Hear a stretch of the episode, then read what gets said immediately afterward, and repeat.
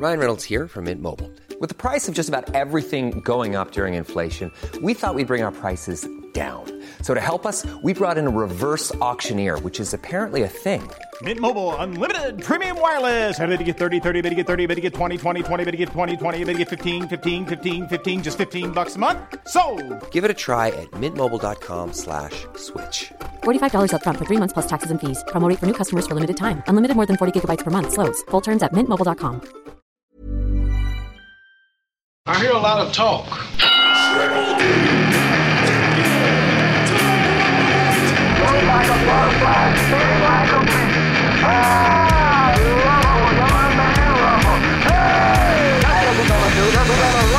Culture Box.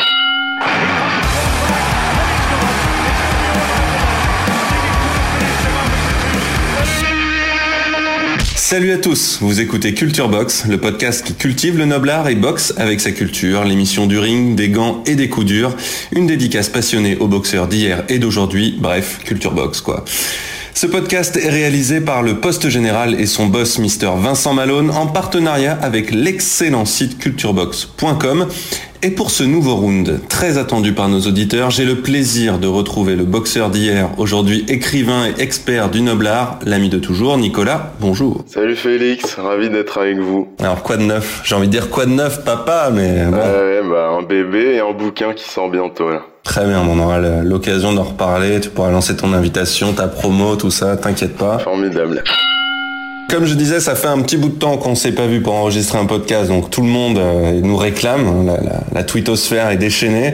Et je commencerai cet épisode non pas par une citation, que d'habitude tu choisis pour euh, introduire le, le, boxeur dont on parle, mais par une anecdote qui euh, s'est déroulée sur un terrain de football ou au bord d'un terrain de football. Et je vais même te demander de la raconter. Elle parle de Paul Gascogne, le footballeur. Ouais, Paul Gascogne, c'était ce numéro 10 un peu bedonnant et qui collectionnait les frasques, un anglais là, euh, au début des années 90. Et donc euh, il dispute un match de foot avec son club. Il fait une première mi-temps lamentable. Et à la mi-temps, euh, son entraîneur va le voir dans le vestiaire et lui dit Paul, qu'est-ce que t'as bu? On savait qu'il était plutôt porté sur la bibine. Là, Gascogne regarde son entraîneur et dit ben rien, chef, euh, pas une goutte. Et là, l'entraîneur euh, se dresse et hurle à son adjoint allez vite chercher une bouteille de whisky pour Paul. Et Paul se siffle sa bouteille de whisky à la mi-temps et il marque deux ou trois buts lors de la deuxième mi-temps.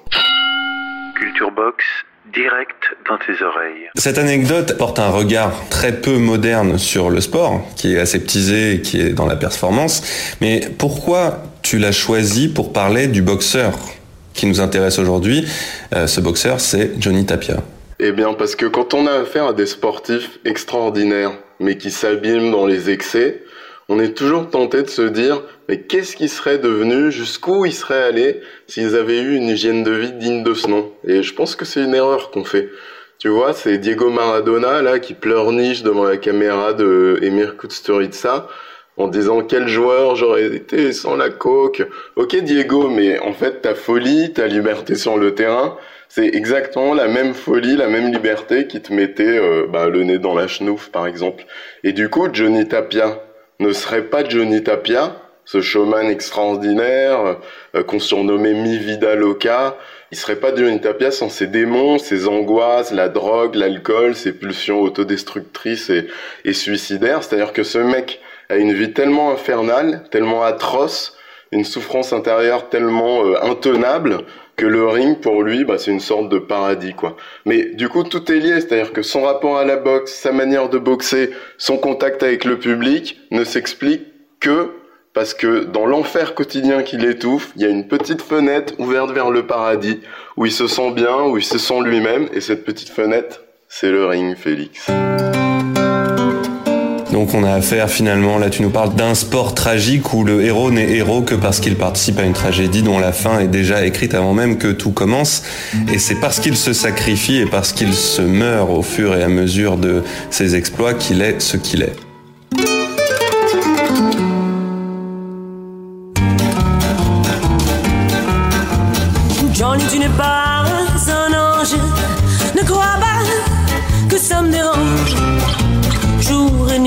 pense à toi, toi, tu te souviens de moi au moment où ça t'arrange.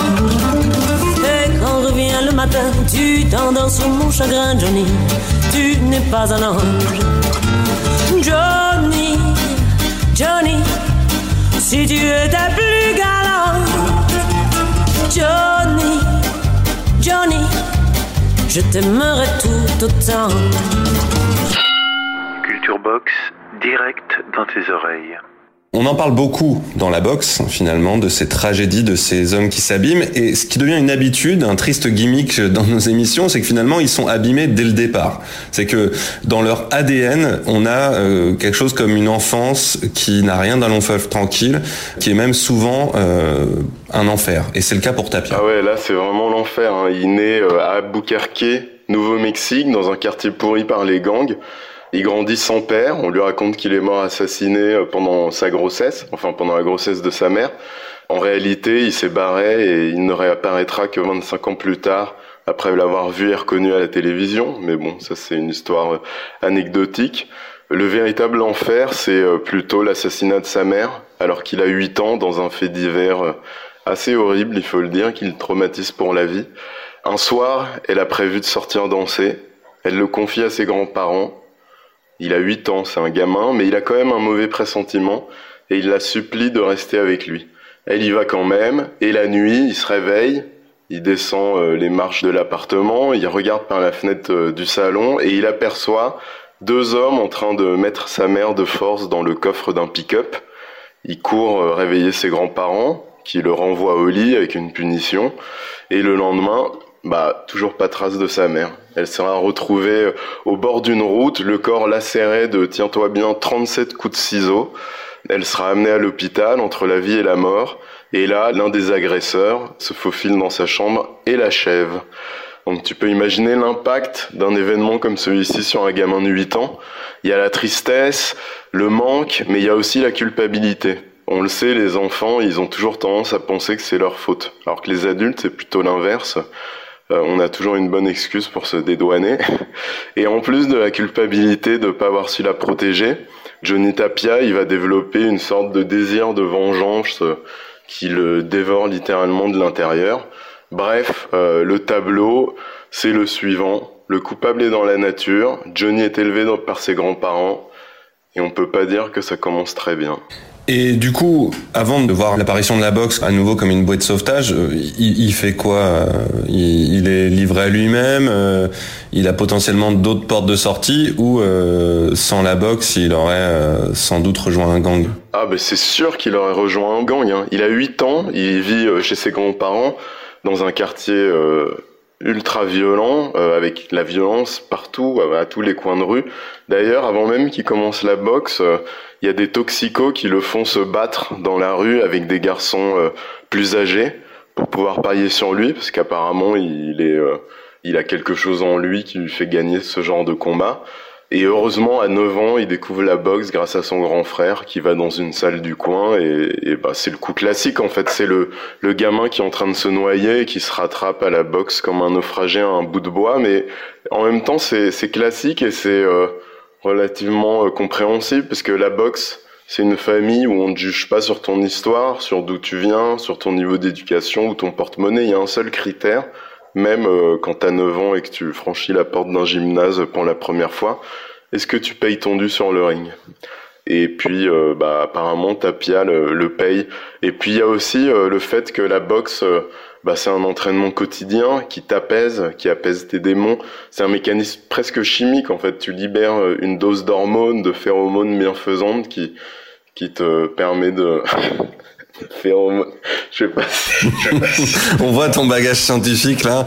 On sent que t'es plus un littéraire qu'un scientifique là, Nico. Bref, et puis euh, quand on est un surdoué comme Tapia, c'est aussi une source de reconnaissance parce que bon bah il s'impose, il commence à gagner les assauts, les combats et ça, ça fait du bien quand t'es un gamin un peu malmené par la vie. Finalement, les salles de boxe et plus largement les salles de sport, mais c'est vrai que les salles de sport de combat peut-être euh, plus encore, c'est quand même les premiers lieux où euh, on peut avoir envie de rentrer en contact avec des éducateurs quand on est euh, un peu laissé à l'abandon.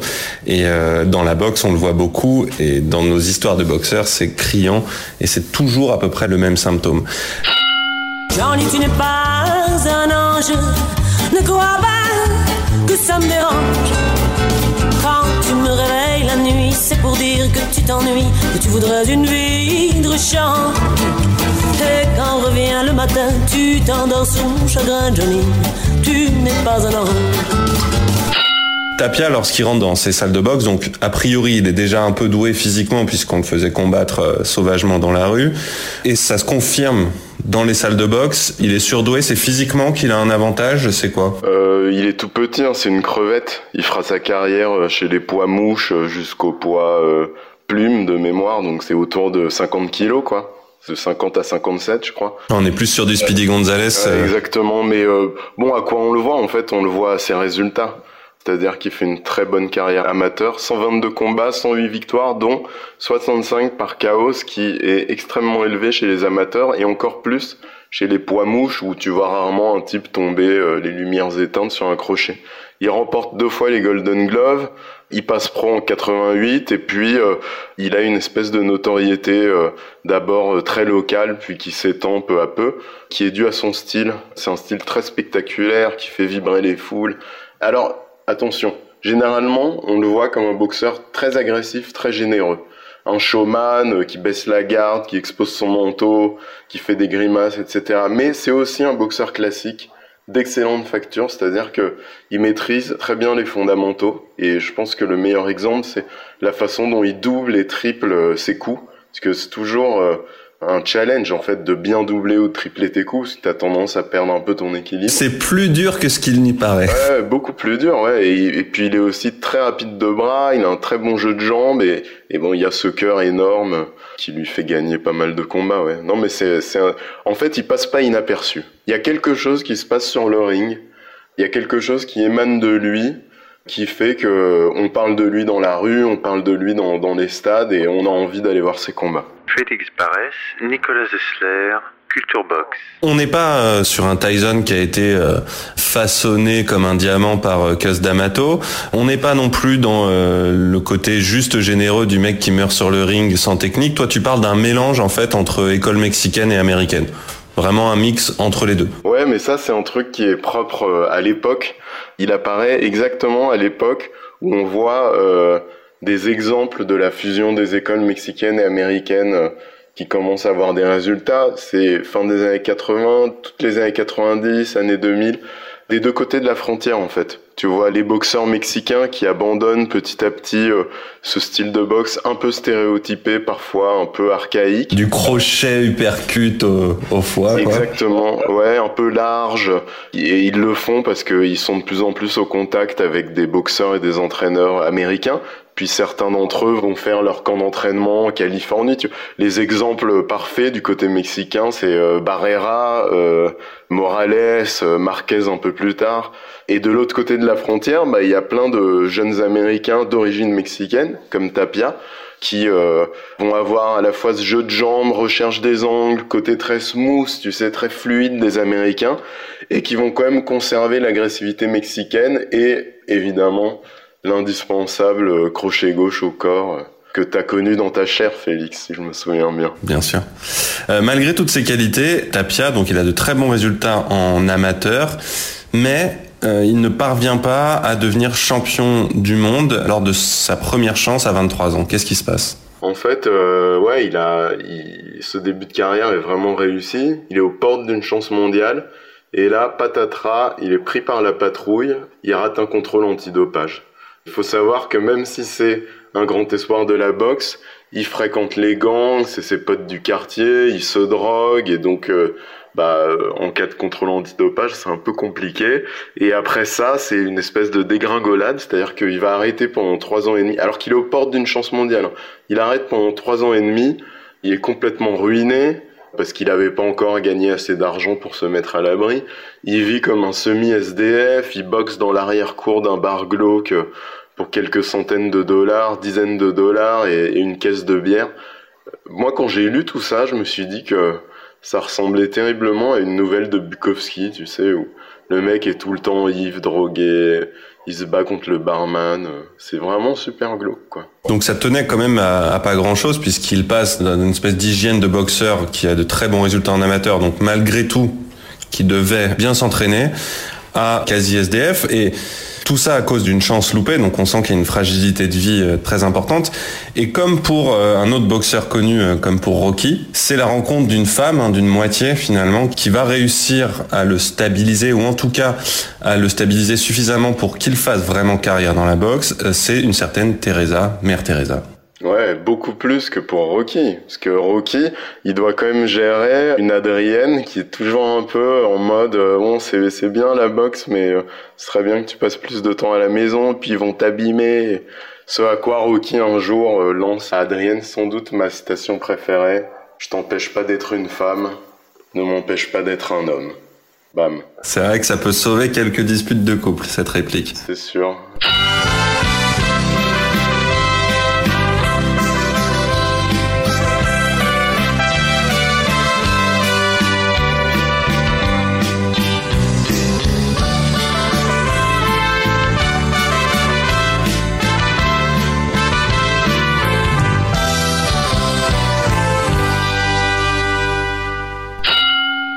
Teresa Chavez, on n'est pas dans l'ordre de la rencontre, on est dans le miracle, quoi. C'est-à-dire que c'est une nana qui va se sacrifier pour aider euh, bah, Johnny Tapia à vivre. Elle finira même euh, par devenir son manager quelques années plus tard.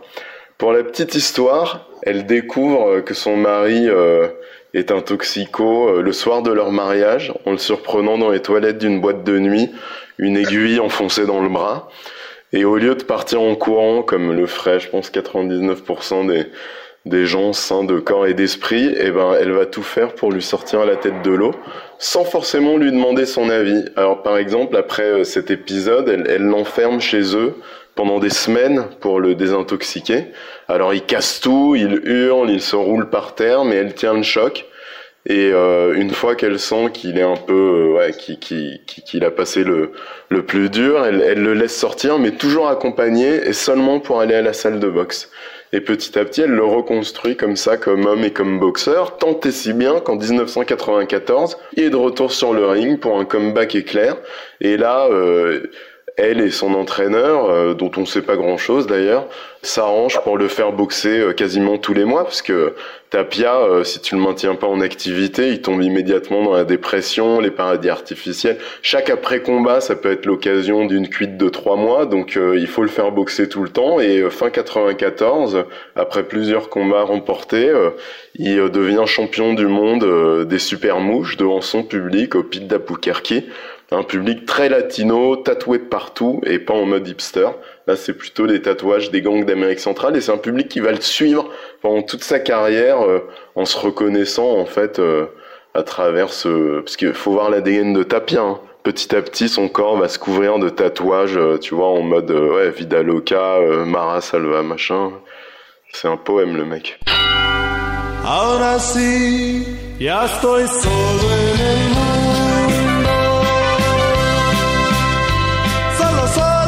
en el mundo vagando. No me importa si algún día me muero, nada más que me entierren cantando. He pasado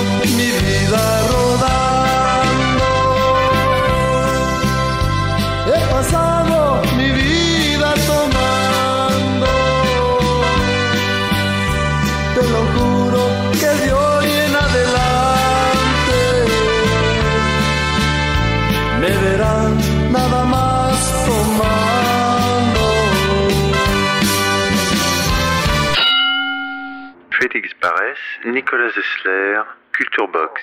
Dès 94, il devient très connu et très coté, euh, notamment euh, chez les Latinos, ou est-ce que euh, il faut attendre quelques combats et notamment un, peut-être un combat parmi d'autres qu'il faut entrer dans la légende? Alors chez lui, à Albuquerque, il est adoré quoi. C'est une icône locale. Puis après, petit à petit, il va devenir de plus en plus populaire parmi la, surtout parmi la communauté latino. Il y a un combat quand même trois ans plus tard, en 97, qui alors je sais pas si ça le fait rentrer dans la cour des grands, mais qui mérite vraiment d'être vu, d'autant que c'est pour l'unification des titres de Super Mouche.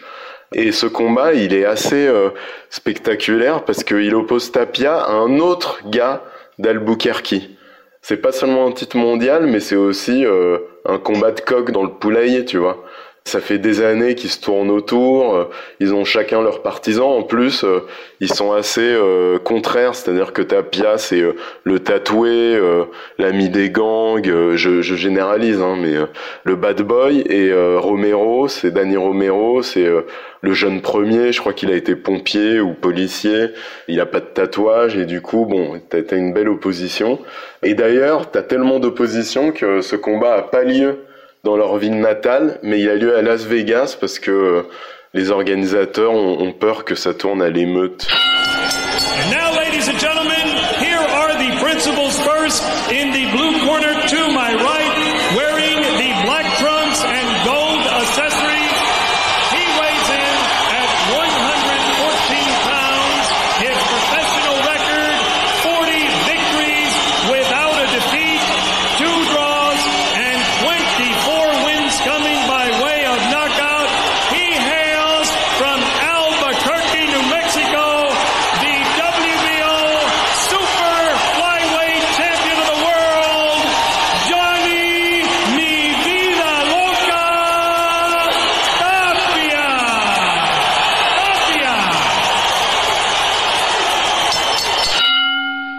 Sur le ring, c'est intéressant aussi parce que, en fait, c'est stratégiquement que c'est intéressant. C'est-à-dire que Tapia, il a une grande faiblesse, c'est qu'il se laisse tout le temps gagner par ses émotions.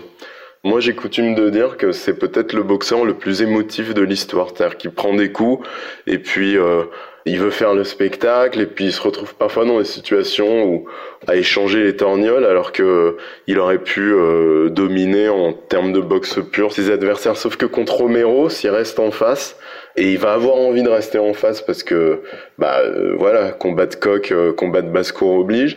Mais s'il reste en face il peut se faire coucher parce que Romero c'est quand même un puncher. Donc on sent dans le match qu'il y a une lutte interne chez Tapia entre la stratégie et le cœur il fait un début de combat en fanfare où il balade Romero où il l'outbox c'est magnifique et tout il est plus vif il rentre il bouge puis Romero s'impose un peu au, au, milieu du combat, il durcit, etc. Et là, dans les derniers rounds, entre deux rounds, euh, tu vois son entraîneur qui regarde Tapia dans les yeux et qui lui dit, il lui dit exactement ce qu'il faut dire à Johnny Tapia. Il lui dit have fun. Et là, Johnny Tapia se métamorphose. Il fait le spectacle, il danse, il tend son menton, il esquive, il contre, le public est électrisé. Et là, on sent vraiment, là, on, si vous avez jamais vu un combat de Tapia, il faut regarder ce combat, cette fin de combat, parce que vous sentez que Tapia est fait pour l'adrénaline du ring. Pas pour le rythme lent de la vie à la ville. Non, il est heureux entre les rounds, il est heureux, il parle au public, il parle à son coin, à la caméra. C'est un débit mitraillette, il faut entendre sa voix, il est inimitable, il est très haut perché, il est complètement hystérique, il... mais en même temps pas du tout apeuré, juste content d'être là, il jubile en fait le mec. Le mec, il dispute le combat le plus dur de sa vie et il jubile et il finit par gagner au point. Et cette énergie que tu décris, il la transfère finalement, euh, c'est ce dont on a l'impression, à ses adversaires qui à chaque fois font de super partenaires de spectacle. Et c'est ça aussi qui fait de sa carrière une, euh, quelque chose d'aussi beau et d'aussi remarquable.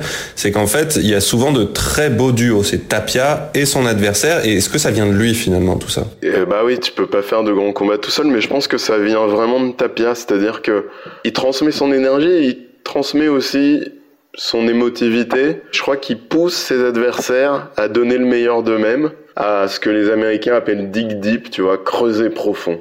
Creuser profond en toi-même pour aller trouver les ressources de te dépasser, de faire des choses que tu savais pas que tu étais capable de faire. Comme si quand tu boxais avec Tapia, c'était pas qu'un combat, tu vois, c'était autre chose, ça va plus loin. C'est peut-être de l'ordre de la tragédie, c'est peut-être de l'ordre de l'expérience métaphysique, ça va plus loin, quoi. Et, euh, et c'est pour ça que c'est super agréable de voir les combats de Tapia parce qu'on sent qu'il se joue quelque chose de plus. Culture Box, direct dans tes oreilles. Tu parles de plaisir et de jubilation. Pourtant, il y a quand même de la violence. C'est-à-dire qu'il y a ce côté je lèche le sang sur mes gants. Est-ce que c'est que du spectacle ou est-ce qu'on sent quand même chez lui que la violence qu'il connaît, qu'il a connue dans son enfance ou dans son milieu, est là et que, entre guillemets, il y a un côté de lui qui rigole pas, quoi? Alors, moi, je le vois pas comme ça. Il a un rapport à la violence euh, très bizarre, très, euh, très particulier. Et par exemple, quand il lèche le gant euh, plein du sang de son adversaire, c'est pas quelque chose de violent. Je crois que c'est une manière de faire le spectacle. Pour moi, c'est pas un boxeur assoiffé de violence. Au contraire, il y a un côté récréation, il y a un côté ludique. C'est pour ça qu'il est aussi agréable à regarder. Parce que tu vois, il y a un truc moi qui me met toujours mal à l'aise, c'est quand je sens dans un combat qu'un des deux boxeurs n'a plus envie d'être là, que les coups font trop mal, qu'il se dit à quoi bon, qu'est-ce que je fous là, quel va être l'impact des coups sur euh, bah, la suite de ma vie? Or avec Tapia, ça n'arrive jamais ça. Il est content, il boxe parce que c'est ce qu'il sait faire et que ça l'aide à vivre. Il boxe parce que c'est son moyen d'expression. Et je pense que ce rapport bizarre, euh, surprenant en tout cas, à la violence, c'est lié euh, bah, au fait que euh, le ring pour lui, c'est peut-être le seul endroit du monde où il se sent bien. C'est-à-dire qu'il faut toujours se rappeler quand tu vois ses combats que sa vie est tellement cauchemardesque. Le mec est hanté par la mort de sa mère, par ses pulsions autodestructrices. Du coup, le ring, c'est un peu comme si c'était des vacances, quoi. Et tu le vois de manière assez euh, claire dans son langage corporel. Il est fou de joie. C'est la teuf, tu vois. Il dispute un match de boxe professionnel.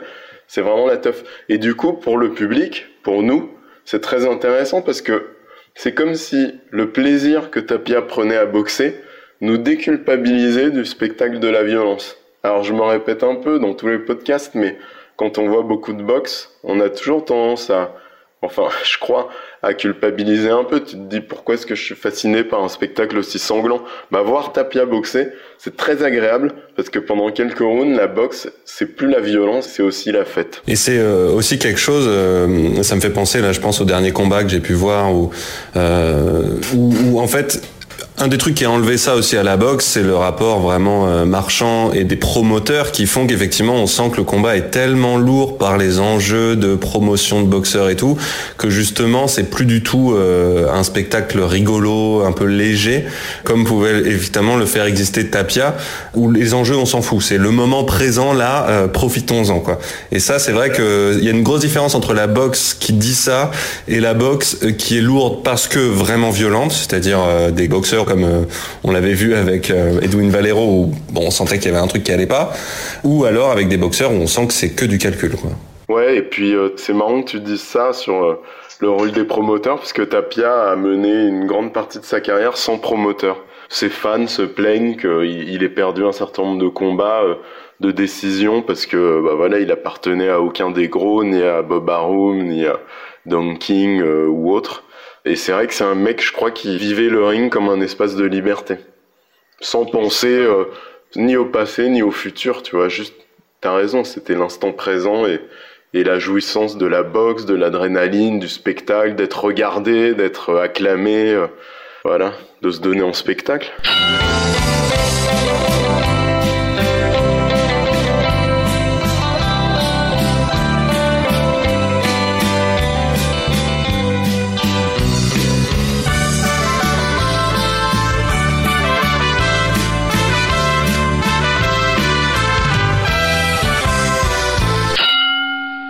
Tapia, il a un gros talent, il s'est bien entraîné, il a beaucoup d'énergie, il a une muse à ses côtés, il a tout pour réussir, mais il a son gros gros point faible qu'encore une fois on retrouve chez d'autres sportifs et notamment chez d'autres boxeurs, c'est euh, c'est la drogue. Eh ouais, et la drogue. Euh, toutes les drogues, hein, la coke, l'héro, le crack, le speed, etc. Il fait pas de jaloux le mec. Mais alors lui, la différence avec d'autres, c'est que ça vraiment ça suffit pour tout faire tomber. Bah, c'est-à-dire que lui, il a des niveaux de consommation qui sont pas du tout récréatifs. C'est un, vrai addict avec tendance dépressive, suicidaire. C'est-à-dire que si tu le fais pas boxer, le mec, il tombe en dépression immédiatement. Donc, si tu veux que ta soit un boxeur professionnel euh, sérieux, il faut le faire boxer. D'ailleurs, euh, parfois, euh, il lui a inventé des combats pour, tu vois, le faire s'entraîner alors qu'il n'y avait pas de combat forcément prévu. Il faut le surveiller à chaque instant parce qu'il peut disparaître. Chaque après-combat, ça peut se transformer en une cuite de trois mois euh, ultra euh, destroy et c'est chaud. Mais après, est-ce que ça a gâché sa carrière? Bah oui et non. C'est-à-dire que c'est vrai que ça aide pas, mais en même temps, regarde, on est encore en train de parler de lui aujourd'hui. Et puis c'est ce que je te disais au début en, en évoquant Paul Gascogne et Maradona on peut toujours se demander quel boxeur il aurait été s'il n'avait pas consommé de drogue, s'il n'avait pas eu ses démons, mais à quoi bon? Peut-être qu'il aurait même pas boxé en fait, s'il n'avait pas eu ses démons. qui l'ont aussi conduit à, à, cette consommation de drogue. Après, le truc qu'avait Tapia par rapport euh, à la drogue, c'est que euh, bah, quand il se droguait, il se droguait jusqu'au bout. Et quand il s'entraînait, il s'entraînait. C'est-à-dire qu'il s'enfermait dans le gymnase et même si ça durait qu'un mois, il s'entraînait nuit et jour. Et je pense que c'est ça qui lui a permis de retrouver une condition euh, régulièrement pour pouvoir disputer des combats de, de haut niveau, même si ça reste un cas très particulier parce que avec ce niveau d'addiction euh, à des drogues aussi dures, normalement tu peux pas être champion du monde de boxe professionnel. Mais bon, lui il l'a fait. What's been your greatest fight? Fighting every day. Fighting every day. It's with me till I day die. It's struggling, but I'm doing it. if I can put food on the table for my family and make them happy and give them whatever I want and send my kids to college, hey, can't ask for nothing else. What did becoming world champion first time out mean? Was that that was that was the best ever in my life because I was out for three and a half years, using and abusing and, and, and dying and coming back and then having I don't remember how much people in the stadium 14, 15,000 crying because I made it. God, my grandpa just looked at me, looked at my grandpa. I did it because I knew I can be a world champion if I got a chance. Finally got the opportunity. I took advantage of it, and you know I can tell everybody, hey, man, I've did it. I have a little money in my bank. I can live off my retirement. I have a home spot. I got a family. Can't ask for nothing more. I don't want nothing more. Culture Box, direct dans tes oreilles. Il y a un autre euh, truc qui plane euh, au-dessus de lui et qui lui pourrit la vie, c'est cette histoire de l'histoire de sa maman, hein, le meurtre de sa mère, donc tu as raconté au, début de l'épisode. Ça vraiment, ça l'oppresse et ça va ressurgir. Et c'est peut-être ça qui va annoncer le début de la fin de sa vie et en tout cas euh, qui va mettre fin à son ascension. Ouais, c'est sûr. Ça l'a toujours poursuivi, hein, le, le meurtre de sa mère. Là, on est en 1999 et la police résout l'affaire. Enfin, le meurtrier est mort huit ans plus tôt, en 91, dans un accident de voiture. On pourrait se dire que voilà, c'est un bon moyen pour tourner la page, mais euh, ça a l'effet inverse sur Tapia. Ça a vraiment rien de libérateur. Au contraire, toute sa vie, il a cherché à retrouver l'assassin et pas pour l'inviter à, à, prendre une tasse de thé. Hein. Et euh, en apprenant qu'il est mort, il sent un peu comme si on lui avait volé sa vengeance. Je pense que Tapia, honnêtement, il aurait signé, mais des deux mains, pour retrouver le gars vivant, le flinguer et finir euh, ses jours derrière les barreaux, le cœur enfin apaisé. Mais ça sera pas possible. Et puis cette année-là, et on sait en psychanalyse que les chiffres sont parfois euh, signifiants, il dépasse l'âge de sa mère et t'as une espèce de nouvelle vague de culpabilité. S'il avait réagi autrement ce soir-là quand il avait 8 ans, s'il avait insisté auprès de ses grands-parents, s'il avait retrouvé le meurtrier avant qu'il meure, bref, il retombe en dépression, donc il retombe dans la drogue, donc tentative de suicide, il est vraiment dans un sale état.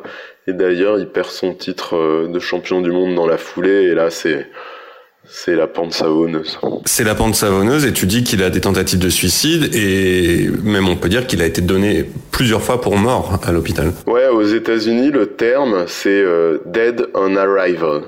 C'est-à-dire que t'es donné pour mort. Il fait cinq overdoses, il est cinq fois donné pour mort et cinq fois il se réveille voilà, c'est cinq miracles en fait. C'est inexplicable. C'est comme des miracles, c'est inexplicable. Bah, il a peut-être un cœur aussi qui est bien entraîné et qui euh, et qui veut pas lâcher.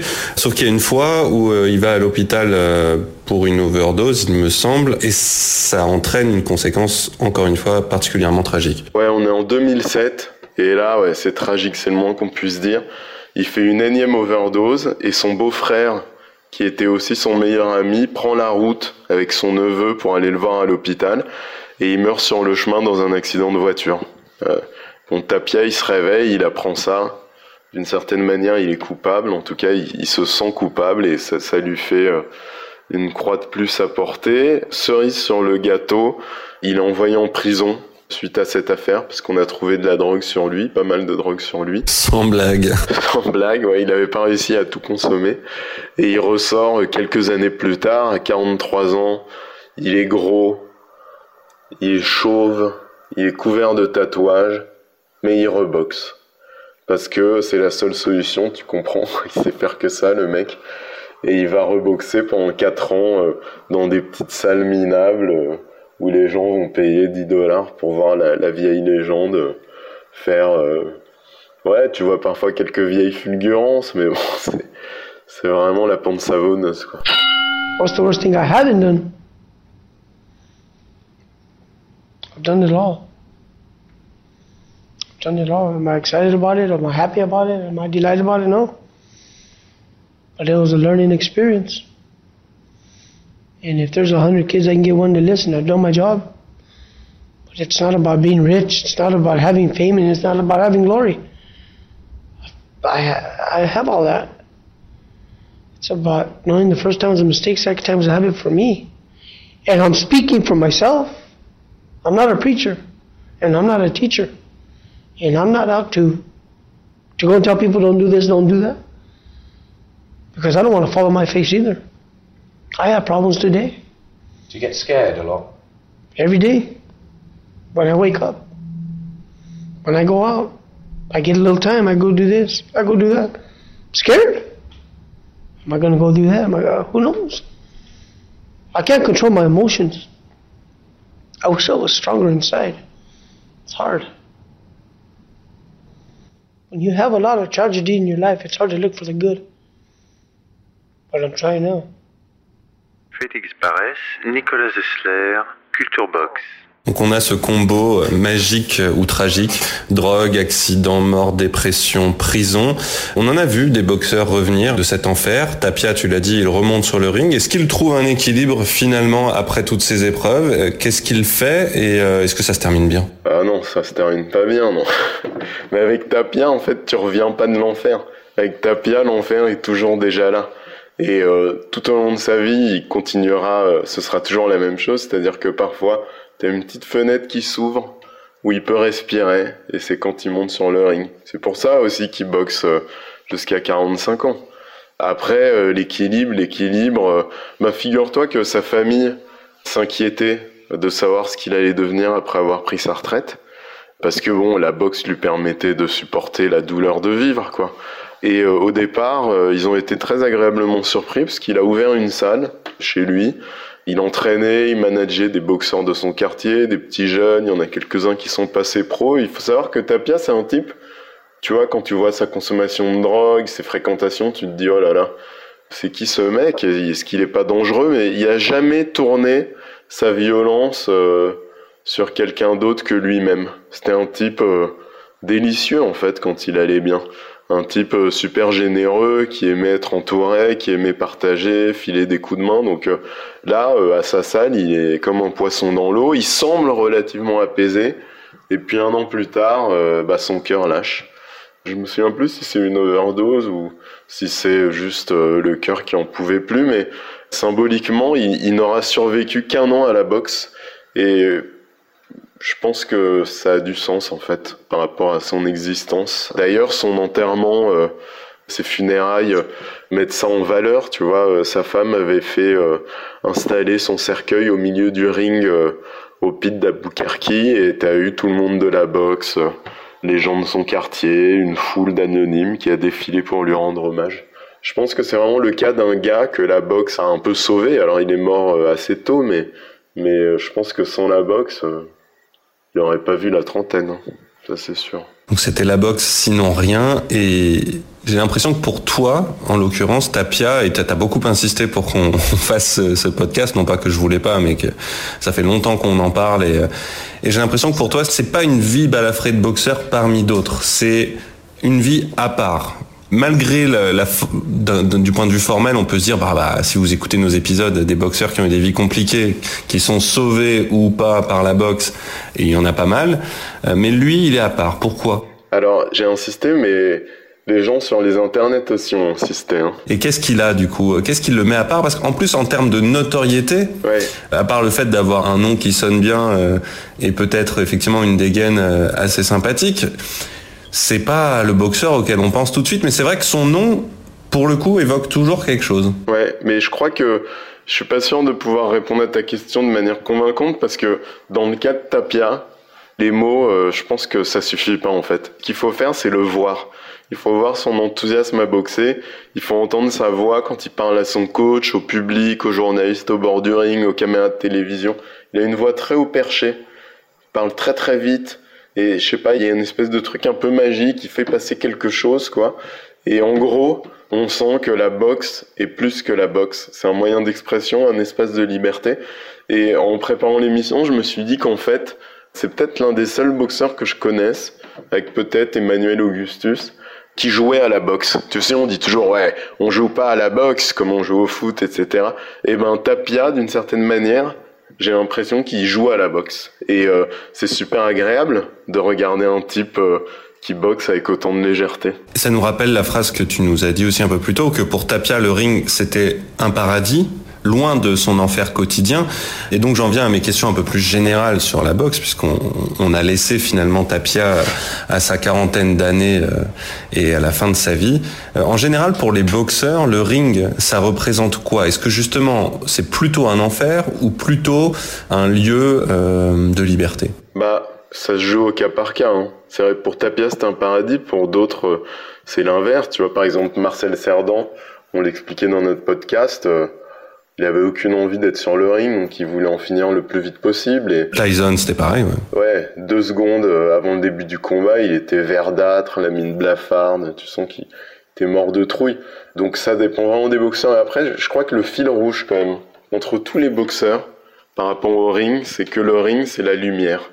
C'est la lumière qui est si forte qu'elle fait disparaître toute zone d'ombre ou de cachet, par exemple c'est aussi l'espace de vérité, c'est-à-dire que tu es à deux minutes devant des millions de téléspectateurs et la défaite s'imprime de manière très directe sur ton visage, dans tes neurones, etc. C'est aussi une scène où se déroule une tragédie dont les acteurs connaissent pas le dénouement. Et il y a un petit côté, moi c'est ça qui me plaît, de, je trouve que c'est la vie en accéléré. Tu sais, tout peut basculer. Ta carrière, ton image, ta santé, ton histoire, le souvenir que tu vas laisser en une seconde sur un coup. Évidemment, comme les coups du destin, ceux que t'as pas vu venir sont souvent ceux qui font le plus mal. Et après, dernière chose euh, qui fait un peu euh, écho à ce qu'on racontait sur Tyson, c'est aussi un lieu où tu dois faire des choix existentiaux très forts en une fraction de seconde. T'es au tapis, tu serais tenté de te dire que le plus facile, ben, c'est d'y rester tranquille. Ouais, mais alors tu devras vivre toute ta vie en sachant que tu aurais pu te relever. Tu devras supporter le regard des autres qui savent eux aussi, qui se doutent eux aussi que tu aurais pu te relever. Alors que si tu t'en relèves, t'as quelques minutes à tenir et puis voilà, c'est fini, basta, on n'en parle plus. Et Tapia, il se relève, tu vois. Tapia, il, il y a un côté, euh, il calcule pas.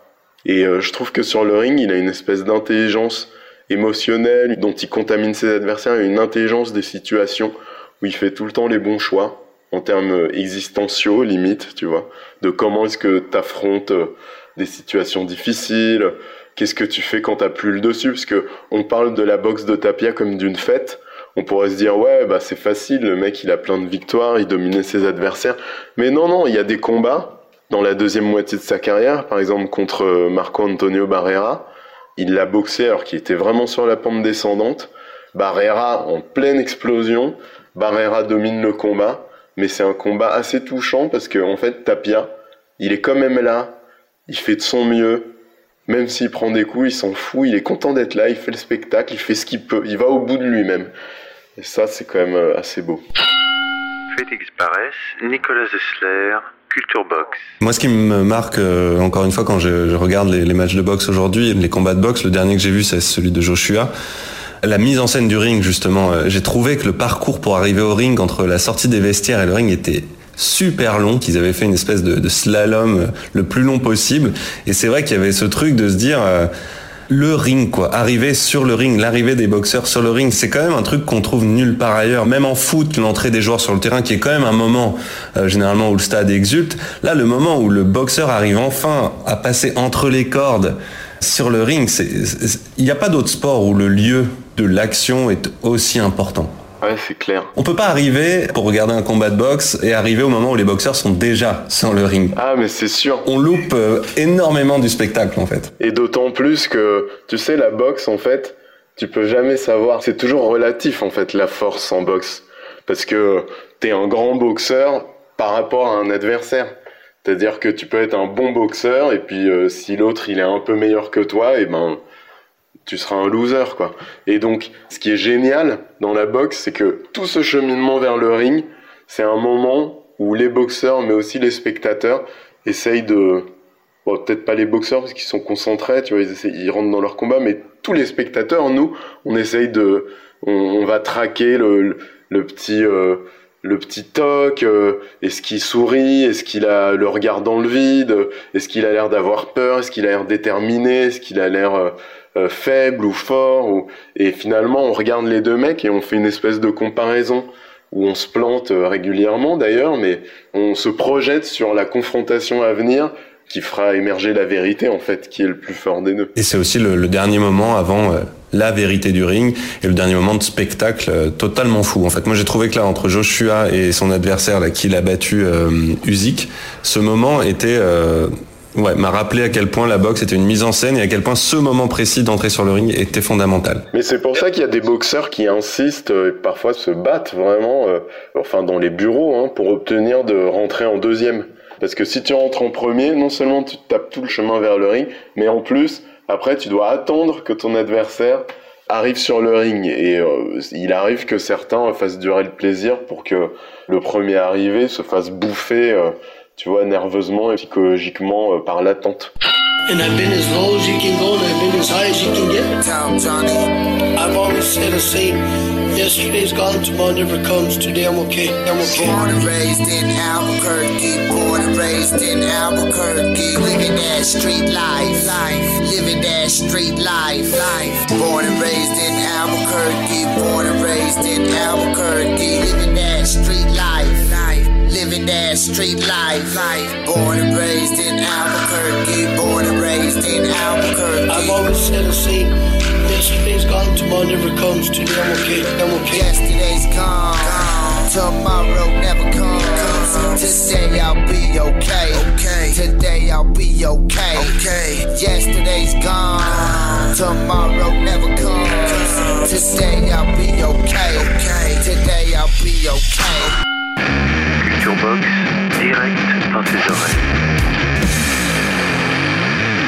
Dernière question sur la boxe en général avant tes fameux conseils culture et puis après je vais te laisser retourner à ton quotidien de jeune papa. Mon combat.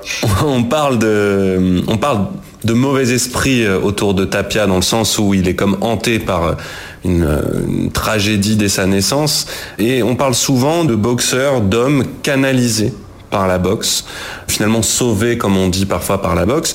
Qu'est-ce que la boxe a de plus que les autres sports pour réaliser finalement cette magie de sauver des gens perdus ou de sauver des gens d'une trajectoire qui semble totalement tragique?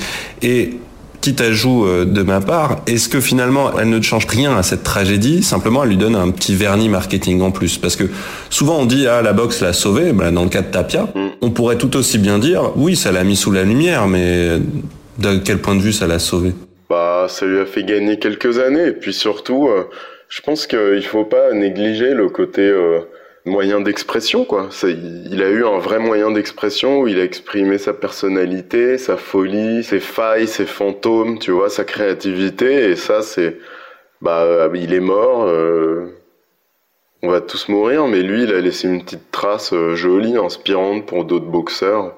Donc il y a quand même quelque chose qui reste, quoi. Et pourquoi la boxe, du coup, plus que d'autres sports? Je sais pas. Ah, c'est peut-être, euh, tu vois, quand tu parles de mauvais esprits qui ont besoin d'être canalisés, moi je le vois plutôt. Euh, je pense que, tu vois, tous les régimes, tout l'entraînement, toute cette discipline, l'expérience que la boxe propose en, en termes d'adrénaline, tu vois, quasiment métaphysique, et en même temps ce cadre tellement rigide, je pense que ça peut attirer des mecs qui ont des personnalités un peu borderline, un peu addictives, qui traînent leurs fantômes et, que la boxe aide à vivre, mais ça les aide à vivre parce que c'est tellement fort, tu vois, l'expérience du ring, t'es tellement dans l'instant présent que tu déconnectes de tous tes démons, tu vois. Si t'es lanceur euh, au baseball et t'es là, euh, t'as des interruptions d'une demi-heure à chaque fois pour les pubs, euh, pour les grilles Foreman ou je sais pas quoi, bah t'as tout le temps de penser à tes démons. Alors que quand t'es sur le ring, Ouais. t'es sur le ring, quoi. T'es là, tu boxes, t'es dans l'instant présent et bon, bah Tapia, il avait des facilités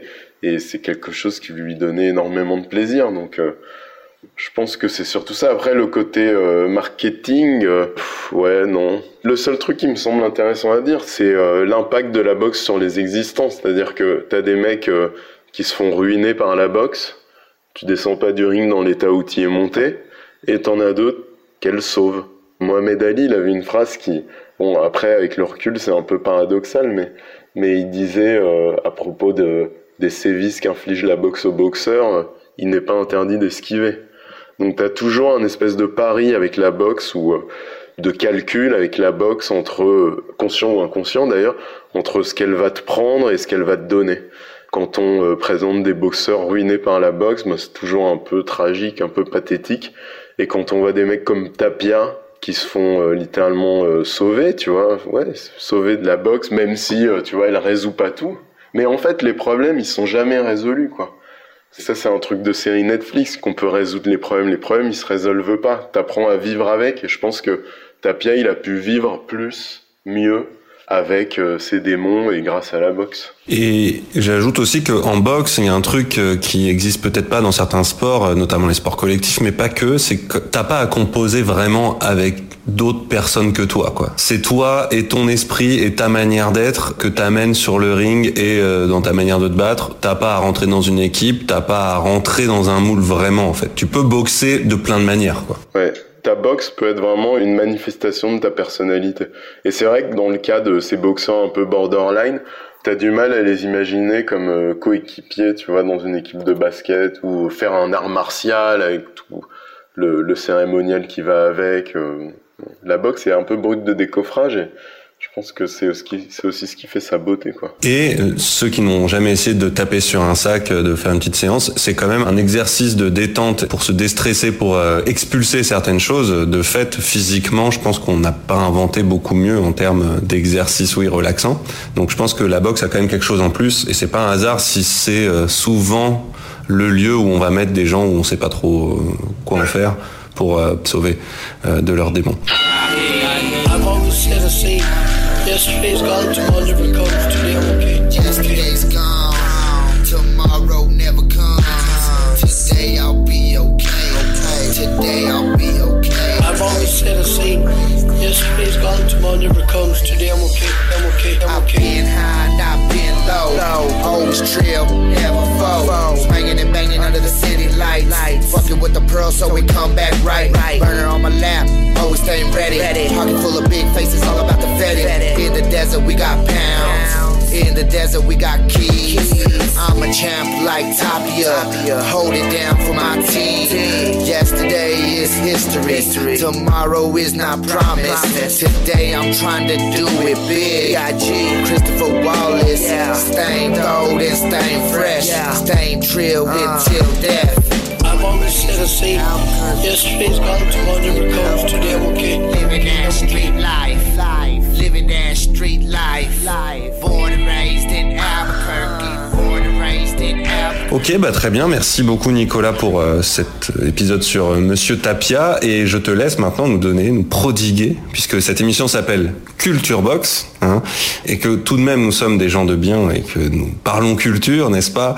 Quels sont tes conseils culture euh, pour ce début d'année scolaire 2021, période pré-post-Covid peut-être?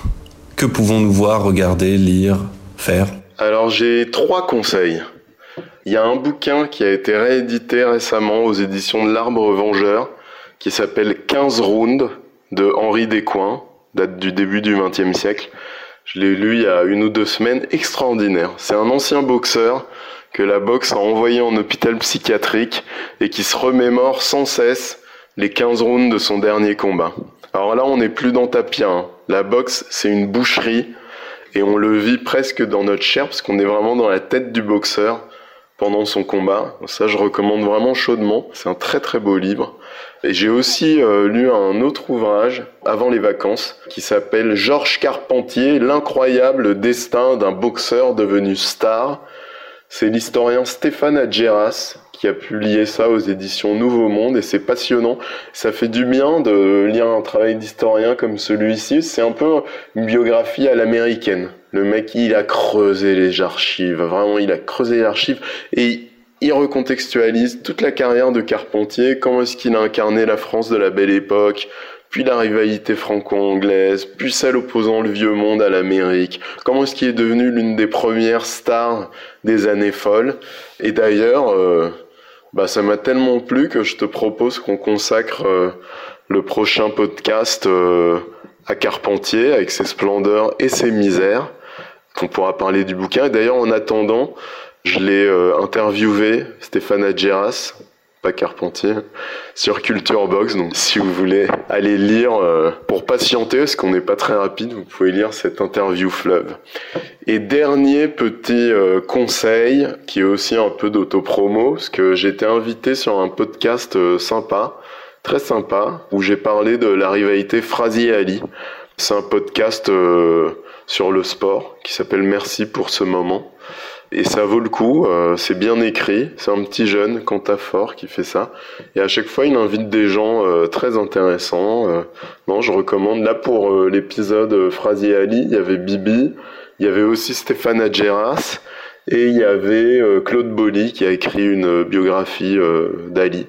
C'est vraiment pas mal et on a bien remis l'église au milieu du village et redonné un peu ses lettres de noblesse à ce bon vieux Smoking Joe là dont plus personne ne parle parce qu'on préfère parler des bons mots de Mohamed Ali. Bon, vous le trouverez sur les réseaux là. Merci pour ce moment. Et en parlant d'autopromo, tu lâches un petit rendez-vous ou on attend un peu?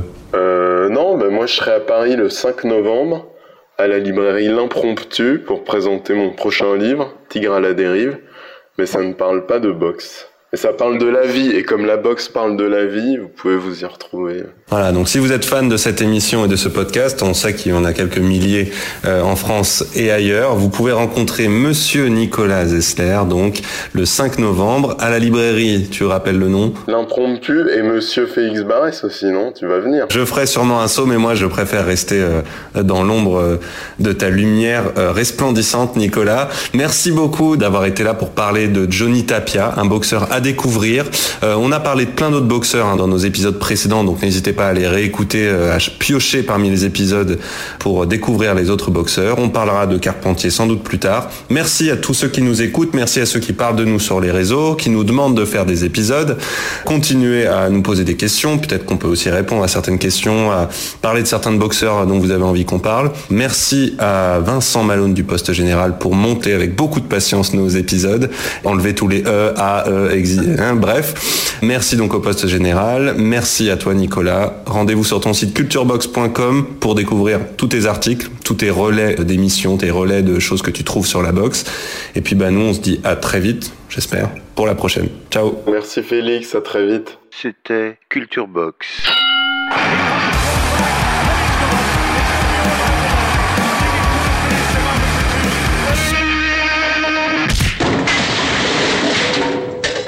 Un podcast du Poste Général.